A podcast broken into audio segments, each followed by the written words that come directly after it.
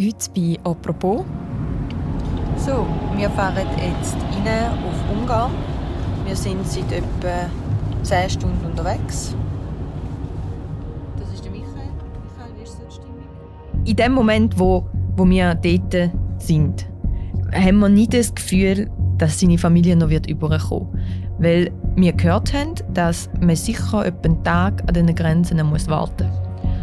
Und nachdem wir einen Tag unterwegs sind und Sachen eingekauft haben, kommen wir plötzlich einen Anruf von ihnen über. Ja? Und sie sagen, sie stehen 20 Kilometer vor der Grenze. Stopp! Ähm, Manuel, seine erste Reaktion ist natürlich, trinken wir gerade eins auf das, dass ihr schau mal, jetzt fahr, fahr heute an die Grenze und dann sagst du mir, wie lange musst du ungefähr warten. Und ich buch, ich buch dann ein Hotelzimmer für euch. Und dann gibt's, eh, und dann gibt's Wodka.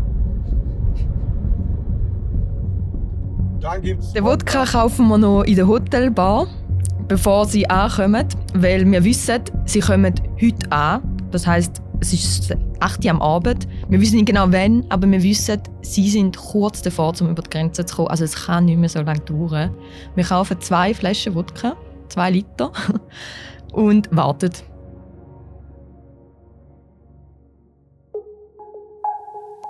Das ist der zweite Teil von unserem Podcast, wo wir die Dagi-Reporterin Sascha Britzko an die ungarische Grenze begleitet. Wenn ihr den ersten Teil noch nicht gehört habt, dann hört doch den zuerst noch. Der ist gerade gestern gelaufen und ihr findet den im Feed von «Apropos». Sascha, der Wodka ist schon kühl gestellt. Wie geht es weiter? Es geht wirklich lang, bis wir etwas hören. Und am halb elf sa- sagen sie, sind sie über der Grenze. Und wir freuen uns natürlich unglaublich. Denken, ja gut, das heißt, sie sind jetzt da. Und zwei Stunden später sagen sie, ja, sie sind noch nicht mal über die ungarische Grenze. Und es geht und geht nicht vorwärts. Und wir wissen immer noch nicht, wenn sie ankommen. Und dann hocken wir in der Lobby und warten und warten und nicken ein. Und irgendwann kommt dann ein Anruf über, dass es dann soweit ist.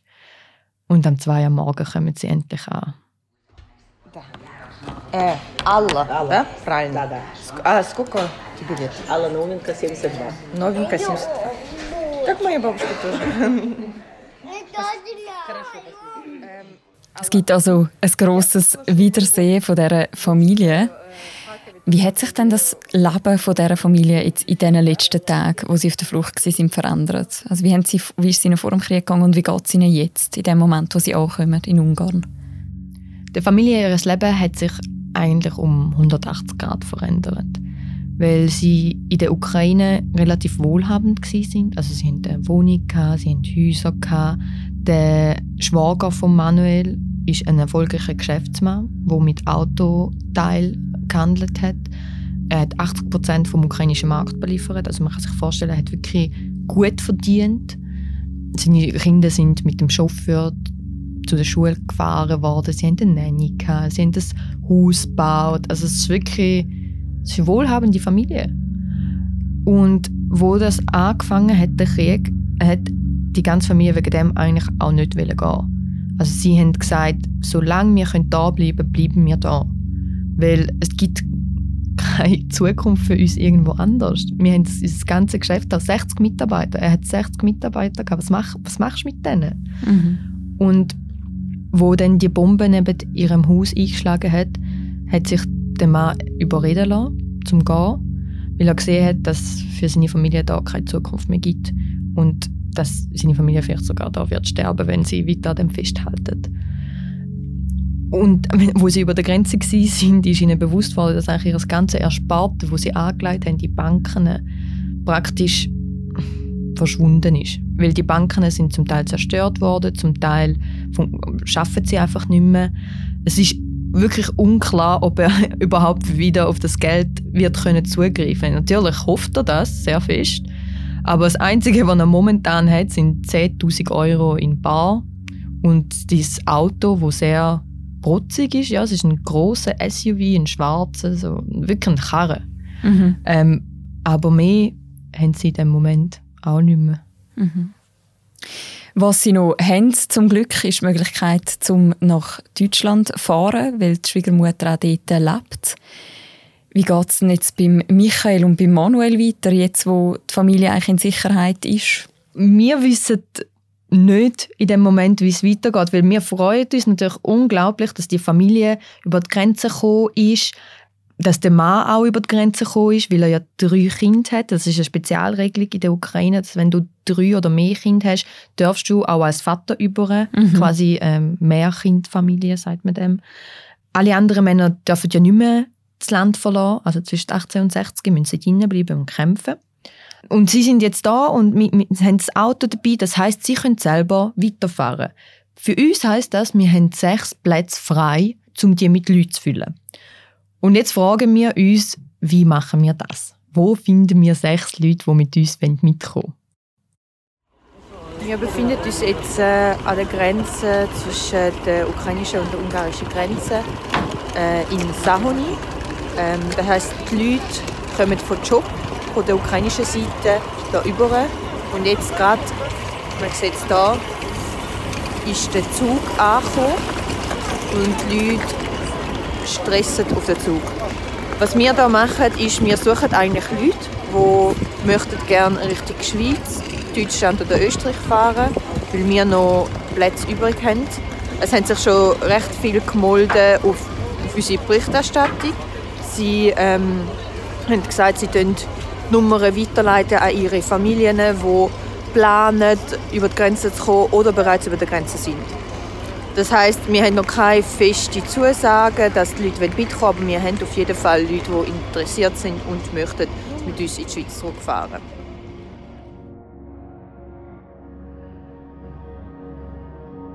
Das klingt so einfach in dem Sinn, dass man denkt, ja, die brauchen ja alle dort unten Hilfe. Oder? Die, die flüchten, die wollen doch irgendwie eine Möglichkeit haben. Aber wenn du dann dort bist, siehst du schnell, dass die Leute eigentlich sehr organisiert sind sowohl einerseits Stellen, wo sie ankommen, aber andererseits auch sie selber.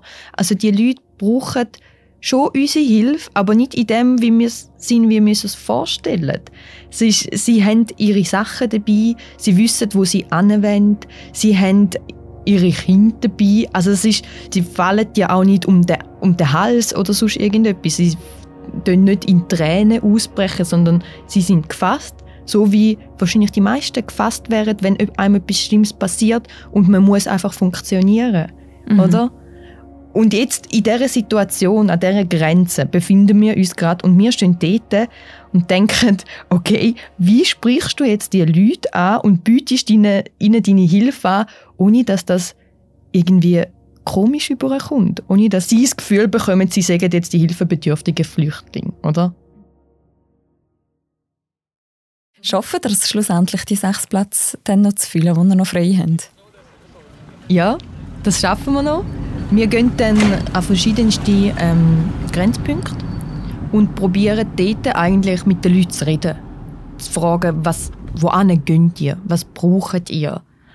Und das ist schwierig, weil der Manuel und der Michael sich natürlich auch zieren, im Sinne von, sie möchten ja niemandem zu nahe treten und sie fühlen sich auch ein bisschen komisch, um wirklich die Leute direkt anzusprechen. Und ich bin die Einzige, die Russisch kann, sprich, ich bin so ein bisschen der Übersetzungskanal, wenn sie es nicht verstehen.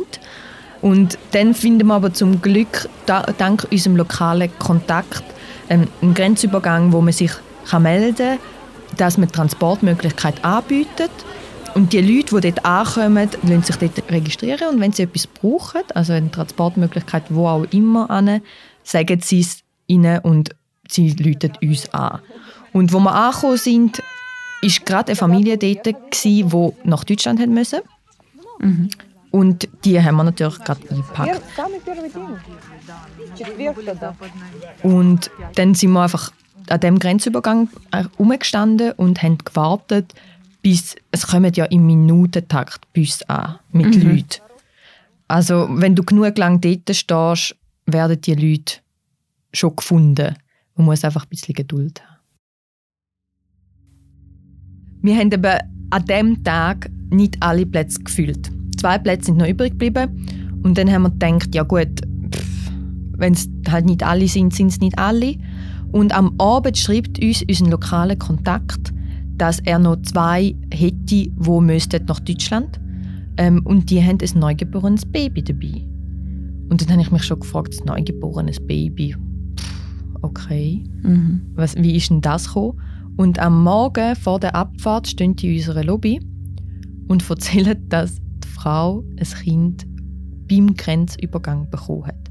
Also wo sie über die Grenze gelaufen ist, haben ihre Wehen eingesetzt. Mhm. Und man sie müssen sofort ins Spital fahren und drei Stunden später ist schon das Baby da gewesen. Also es ist schon so weit gewesen, dass sie eigentlich fast durch war mit der Geburt. Mhm.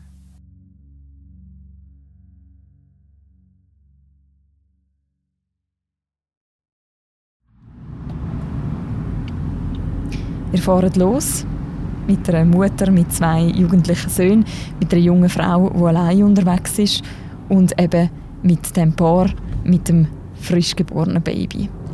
Wir sind jetzt auf dem Rückweg von ähm, der ungarischen Grenze in die Schweiz. Wir sind grad, haben gerade Budapest hinter uns gelassen und äh, ich habe ein paar mehr Augenringe wie vor dieser Reise. Aber das spielt gar keine Rolle, weil nämlich da hinten hocken Marina und ihre Söhne, Dima und Sascha. Und sie haben ähm, ganz viel anstrengendere Tage hinter sich als ich.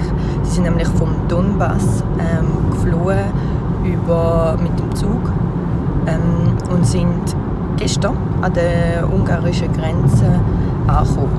Ähm, wir nehmen sie jetzt mit auf München und dort gehen sie dann weiter zu Verwandten auf, äh, ins Saarland. Genau. Bis wo habt ihr sie begleitet? Wir haben sie in München ausgeladen. Wir haben alle mit, mitgenommen auf München. Und eine Frau, die ganz allein unterwegs war, haben wir mitgenommen auf Zürich. Und sie ist jetzt da und überlegt sich, was sie machen soll. Ich habe dich ganz am Anfang gefragt, was hast du erwartet, als du zu dieser Reise aufgebrochen bist? Mit welchem Gefühl bist du nachher zurückgekommen? Ich bin mit einem guten Gefühl zurückgekommen, würde ich sagen. Weil ich habe gedacht, dass wir viel mehr Leid werden sehen und dass wir nicht es ist so ein, so ein doofer Gedanke. Man will etwas machen, man will spenden, man will den Leuten helfen. Aber zu realisieren, dass manchmal Leute gar nicht so viel Hilfe brauchen, wie wir gerne würden geben. Das habe ich sehr interessant gefunden. Ich meine, sie brauchen unsere Hilfe, ganz klar. Sie brauchen die, die Plätze zum Schlafen, sie brauchen den Asylstatus, den wir ihnen geben und die Möglichkeit zum Schaffen. Aber wir haben im Kopf, glaube ich, oft das Bild von einem Flüchtling, wo, wo völlig mittellos ist. Aber das sind die Menschen nicht. Die Menschen, die, die jetzt geflüchtet sind, die, die haben ein gutes Leben gehabt. Die haben, die haben Mittel und Wege und die haben einen guten Job gehabt. Und, und das werden die halt alles jetzt natürlich nicht mehr haben. Aber ihre Würde ist in dem Sinn noch geblieben. Und das habe ich gemerkt in mhm. diesen Gesprächen. Also in dieser ganzen Situation auch etwas Ermutigendes? Sehr, ja. Mhm. ja.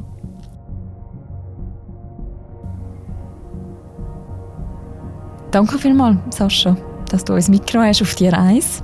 Sehr gern.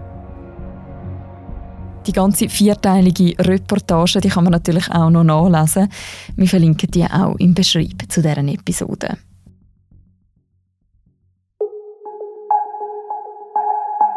Und das ist es die heutige Folge vom Podcast «Apropos».